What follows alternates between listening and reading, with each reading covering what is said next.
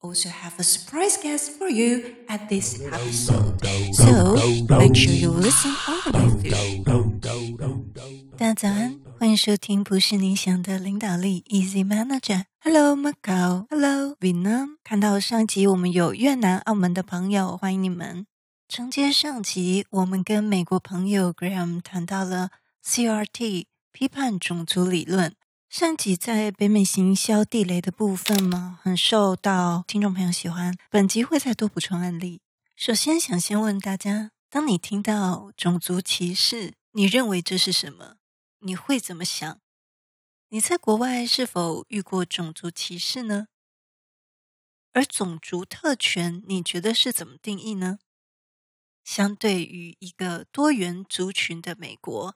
他们就有白人、红人、黑人、黄人这些对种族议题的敏感度非常的高。相较之下，我们台湾人的认知对于他们的认知就是那种敏感的程度，台湾人认知几乎已经是一种麻木不仁的地步了。因为我们台湾人真的是特别友善，即使即使就是早期的时候，大陆观光客刚开放来台的时候，其实大家还是很少有不礼貌的。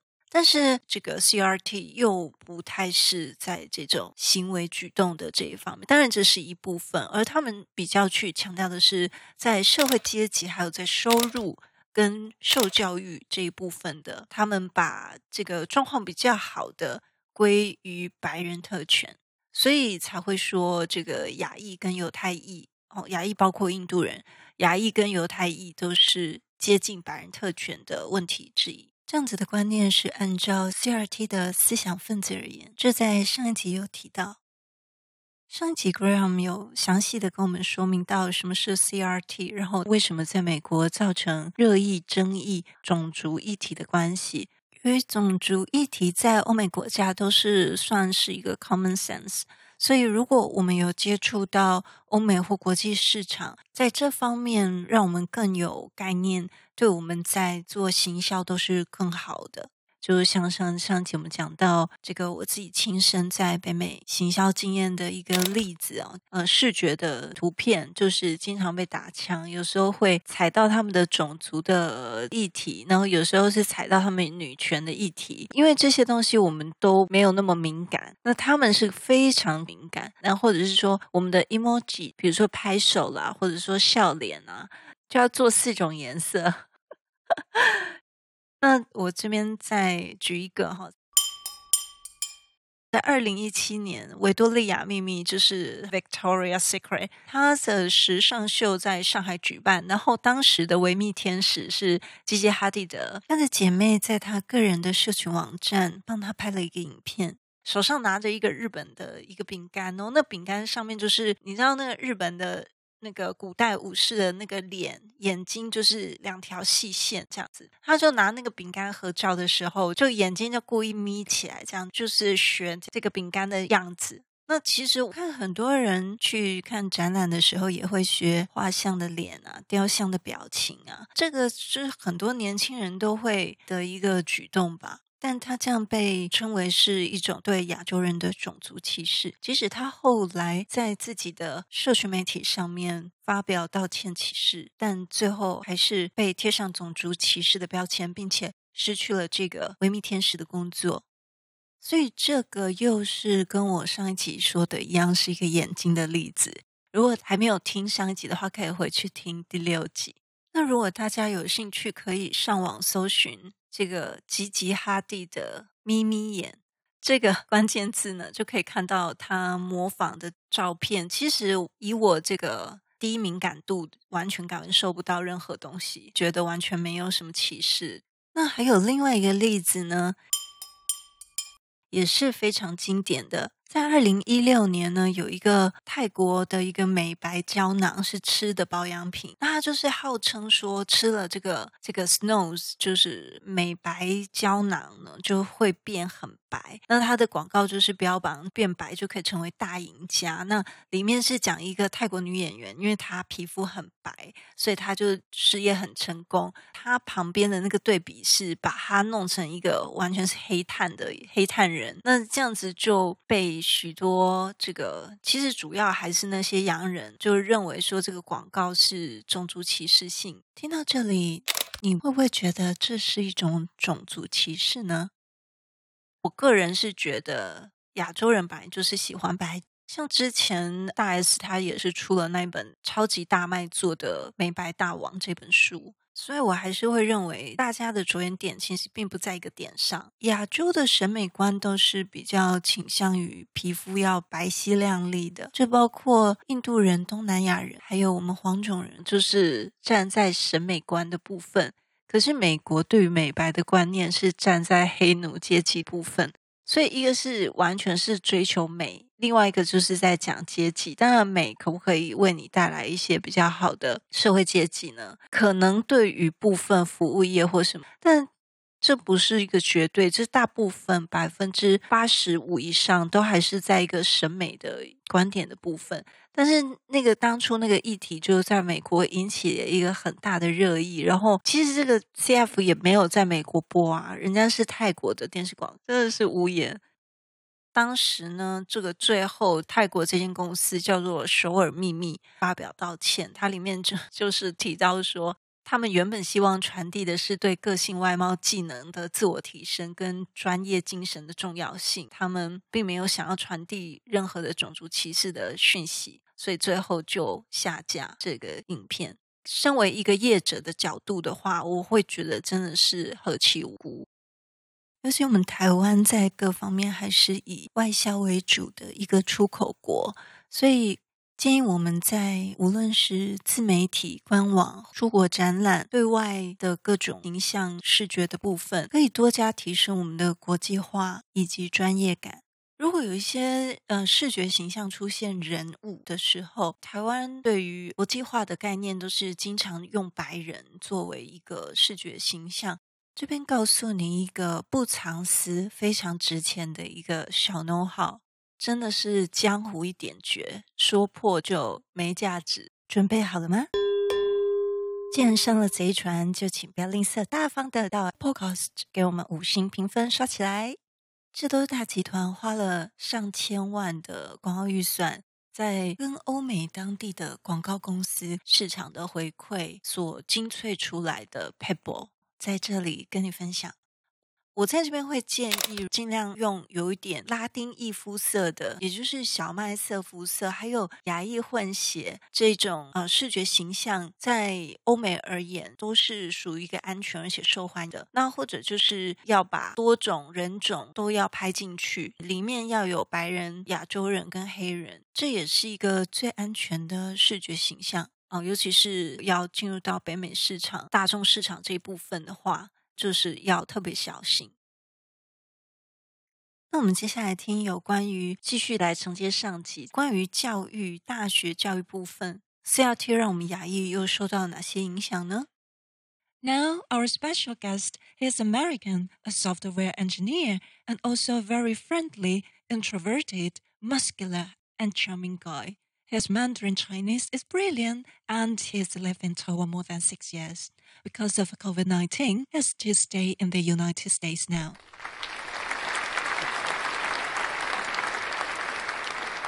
现在你考上大学是确实是有歧视，而且这个，比如你考 SAT，他好像是会给亚洲人扣五十还是或者一百分。那那这这是真的。 对啊，对，就是。真的会，呃，按照 CRT 这个这个思想架构的解释，因为他们是觉得亚洲人和犹太人，因为他们会，因为他们是比较靠近白种呃特权，所以所以他们考上大学要扣分，否则呃他们在这个大学如果没有扣分的话，可能呃亚洲人会在这些大学学生的人口会 overrepresented。哦，但是他只你能你能理解吗？比如说我这间学校，我只可以收百分之十的亚洲人，是这个意思吗？对，但是对，呃，如果全部按照成绩的话，就会变成二十三十。嗯，可是这个不需要去扣分啊，嗯、因为他可以说我假设啊、呃，我前面就是收到十就满，因为一百分的人太多了，所以我们就抽签之后的就没有了。可是这个好像效果一样。如果如果你是说哦，我们只只只让亚洲人占那这个大学的百分之十，就是跟跟你扣分或者加分的效果是一样的。因因为考上大学的亚洲人，他们的平均的成绩会是比亚洲人平均高。对，所以就是如果你是按照你说的种族的怎么说，扩扩的扩的有一定的额度。对，因为因为有一定的额度，其实这个结果是一样的。我还记得以前有一个很搞笑的故呃故事，有有一个有一个印度人，然后这个印度人他把自己的头剃光了，嗯、也把自己的呃自己的不是眉毛，另外一个东西叫什么？eyelash 睫毛。对，睫毛，把他的睫毛剃掉，然后他他的照片拍上去，他真的像黑人，所以然后他他要考上大学，然后他要上。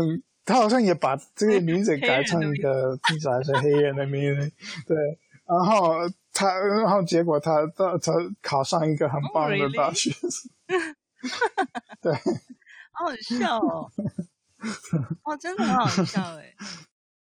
但是我、嗯、我看了一个数据报告，他是说黑人有色人种里面，黑人是高中没有念完的人最多，然后能够读到大学毕业的是。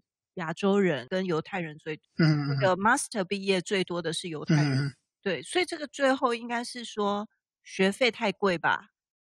更进一步看到英国 IEA 在今年六月的报道，他说美国的亚裔移民也是高等学历中最普遍的，将近一半百分之四十九拥有大学学历。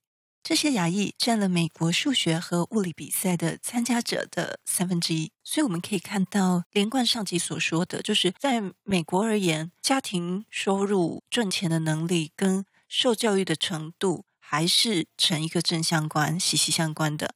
你认为，在美国籍有色人种里面，哪一个种族是平均学历最高的呢？我们可以看到。平均学历最高的族群是犹太人，然后他们在家庭收入也是最高。那么，啊，对亚洲人的刻板印象呢？你认为有哪些刻板印象呢？是每个人都是数学天才，还是每个人都会一点特殊才艺呢？中国功夫、印度瑜伽，还是什么特殊的能力呢？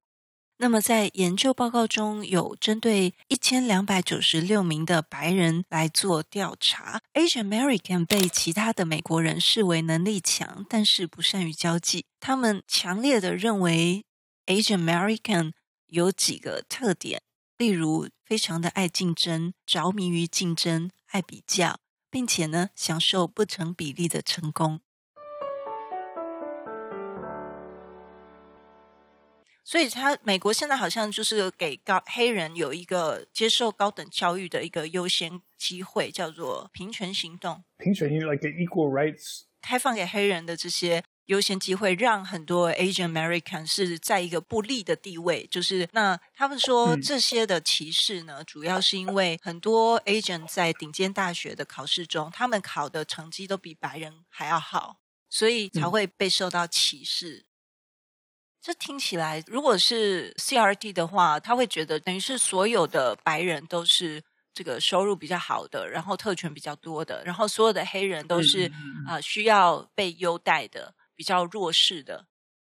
对，这对这是 CRT 的这个理解，这个 CR 这个 CRT 思想的嗯 evidence 是什么呢？就是成绩啊，跟跟家庭收入吗？是吗？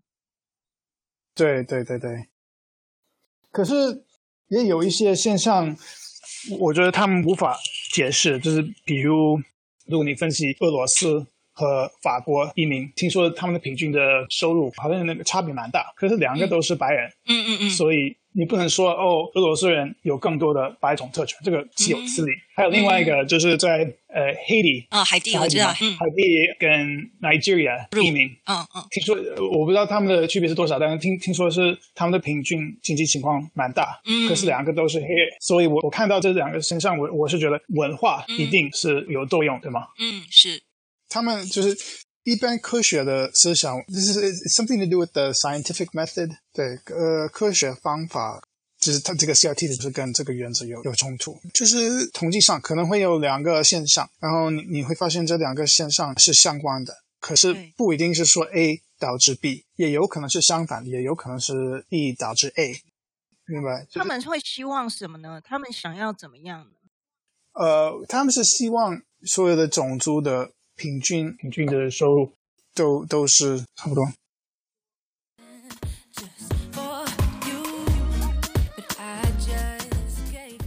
那在美国这样的状况，只是在网络上大家喜欢骂来骂去吗？还是说已经影响到现实生活？呃，我觉得对他，他已经开始影响到现实生活。大部分可能是政治上，或者有一些案子是很多人被解雇，或者啊，真的，呃、这个很严重哎，真的，对啊，真的。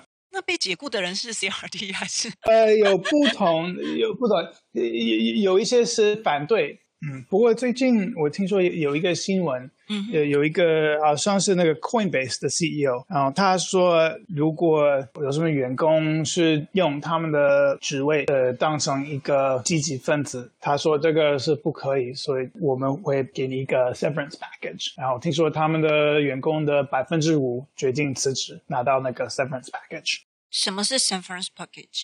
就是说，如果你同意辞职的话，我们会给你。百分之五的钱，对，那些人为什么要辞职？呃，呃，就是如果他们不能用他们的职位主张自己的证件和自己的……哦，假设我是一个 manager，然后我开会的时候讲到这类的话题是不可以的。对对对对，对，就是这个只是在 Coinbase 的一个例子。然后很多人也批评那个 CEO。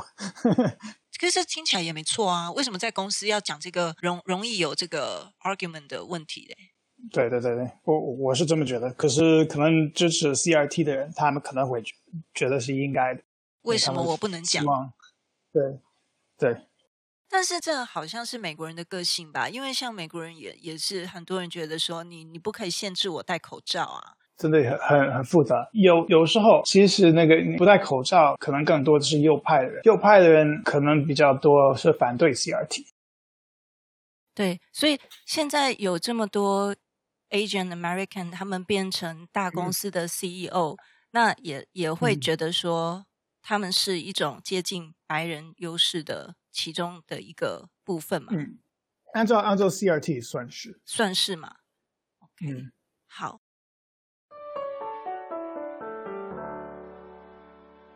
我在这边先提一下，我这边找到一些数据资料。亚裔美国人他们的家庭收入中位数比啊、美国白人还要普遍来得高，那是比美国全国的家庭收入中位数高出百分之三十九。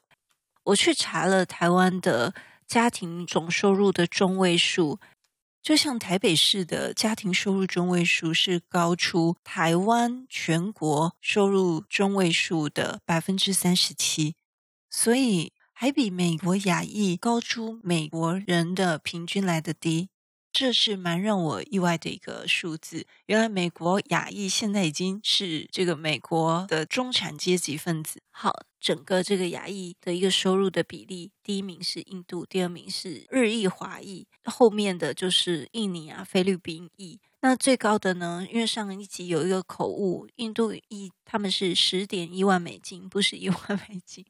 对，那所以这样子听起来，亚裔现在真的是很有钱。当我听到亚裔美国人跟犹太裔美国人都被认为是接近白人特权的时候，我就非常的惊讶。我想说，这些人是是从事什么产业吗？为什么他们的收入会会比白人还要高？首先，请你先来猜一下，你认为美国有色人种在管理级别中占了多少比例呢？一百分之七点六，二百分之二十三点八，三百分之三十二点六，四百分之四一点三。选好了吗？与一般看法不同的是，美国籍有色人种，也就是非白人的美国籍，他们在管理的级别职位中占了百分之三十二点六。你猜对了吗？答案就是三。三十二点六，也就是说，有一百位主管里面，大概有六十七位是白人，其他三十二位左右是有色人种，而他们在行政、服务跟管理职位占了多数，占了百分之七十八点八。在产业部分呢，绝大部分的美国有色人种跟犹太裔的美国人从事着非制造业、建筑业跟技术工的职务。亚裔晋升高阶主管的可能性不到白人的三分之二。这是哈佛商业评论的一项研究显示，全球五百强企业当中有百分之三十的掌舵者 CEO 都是印度人。那么，美国又有哪些公司的 CEO 也是印度人呢？包括了 Google、微软、联合利华、麦肯锡、百事可乐，以及今年四月刚上任的 IBM 的 CEO，他们都是印度裔。也有人说，印度是专门出口 CEO 的国家。那可不可以请你想想看，为什么印度裔能够霸占众多的全球大公司，而华裔却很难挤进国的上流阶层，而印度裔却青云直上呢？我们来看一下华裔最近的确是案例比较少，但像最近花旗银行职位最高的是一位四四岁的台湾女性刘红敏，她的 title 是花旗银行私人财富管理部门北美区执行长，她其实也是美国第二代，她的父亲本身也是做这部分大银行家。那以及我们现在正在读的这本书呢，她是一位三十三十六岁的中国女性，她任职 Facebook 设计部副总卓朱莉。那么，印度的 CEO 到底有什么特点？他们可以霸占许多全球的大公司呢？经过研究统计，发现他们都是技术出身的，而且呢，都会攻读 MBA。也就是他们既懂技术又懂商业管理。印度移民普及的高学历高过本地的美国人，他们考进了美国一些录取率极低的名校，尤其是 STEM 这一块，也就是科学、技术、工程还有数学 STEM。尽管成绩是必要的，但是仅有成绩还不够，必须包括个人的能动性 （motivation） 还有冲突管理。或者愿意表达一些不受欢迎的观点，但在台湾呢，反而是比较不太一样的一个状况，对不对？如果你常表达一些不受欢迎的观点，你可能会真的变得不受欢迎。啊、我个人呢，我曾经见过一位大型的广告公司台湾区总经理，她就是一位很有魅力又很时尚的印度女性。她高雅大方，而且她的英文也没有印度腔。跟她谈话呢，她整个气场是让人感觉很好。而且又很专业，所以我们看到很多印度的电影，也是父母花了非常非常多的这个心血，就是为了让小孩子受好一点的教育。我我想这些心血不是白花的。我们可以看到印度裔现在在这全球各大企业的这样子的一个表现。那这报道也讲到，哈，印度裔呢，论技能其实并不比华人强，但是在中高级管理层呢，却将华人远远甩在后面。那追究这个原因呢？他们发现说，第一，在深度广度方面，他们印度裔是比较广的，但是华人通常都是专一在一门科技、一门技术上面。而印度人呢，他们在英文上有一个先天的绝对优势，因为他们小时候比较好的学校都是用英语教育的。那华人呢？啊，我们刚刚看到两罕见的一个高管的例子，他们都是很小就去美国，或者是本身就是美国的第二代。印度裔呢，他们对新环境的认同感很强，而且他们也有一个互相提携的人脉网，类似同乡社团，他们会彼此互相提携啊，就是用自己的人。那我发现这个也是真的，因为我刚刚讲到那个台湾区总经理，他的这个。八道咖啡的就是一个印度裔的男性，所以可以看得到他来台湾工作的时候，他可能有带一些他自己的人过来。最后一个呢，就是华人的出路，他还可以回国创业，他也未必需要在美国当地去竞争到这个高管的职务。所以有关于 CRT，他们呃，根据呃 Graham 的认为，他是认为说，呃，CRT 把所有的差异，不管是学教育的差异、净资产的差异、收入的差异，全部都归咎于种族歧视。那 CRT 也可以假装他们是善待跟正确对待其他颜色的一种，但是我会听起来有点，也是有点接近仇富，因为如果他只是针对白人的话，为什么牙医也被算进去？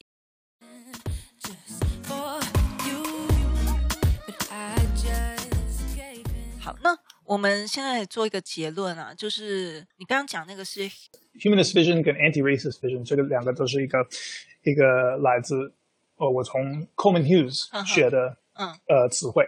那如果往你支持的这个理论，你觉得最后人们应该怎么去去看，在这个不同的多种族的一个社会里面，或者是在这个职场环境里面，应该怎么样去运用？以你的想法，嗯。呃，我觉得可能要要了了解这这两个阵营思想的区别在哪里。嗯、然后，当你遇到这个，你你可能会你可能会比较做好准备跟讨论这些话题。嗯、还有呃，我我真的很推荐 Coleman Hughes，然后他经常讨论呃种族这些 issue。在 YouTube 上面，还是他有他的 blog？对，YouTube 他有自己的 podcast。哦，所以大家如果对这个话题有兴趣，可以去听他的 podcast 跟 YouTube channel。嗯。好，今天非常谢谢 Graham，谢谢，好，谢谢。好，也希望你在就是美国，你的家人朋友都非常的平安，一定要小心，要戴口罩。常常洗手，好好，好谢谢，谢谢，Thank you。感谢我们美国朋友跟我们分享这么有深度的议题，真的也让我们获益良多，而且让我们谈到北美的行销地雷的案例，还有美国的呃种族主义呃以及相关 CRT 的一些深度议题。也希望我们每一个人在自己的职场都有更多的尊重，然后也不要过度的敏感。好的，我们今天节目到这边。大家如果喜欢我今天的内容，也别忘了帮我们 CLS Common Like and Share 留下你的五星评分，顺便也留下评价，我会非常感谢。别忘了分享给你的亲朋好友听，祝福大家有美好的一天，我们下次见。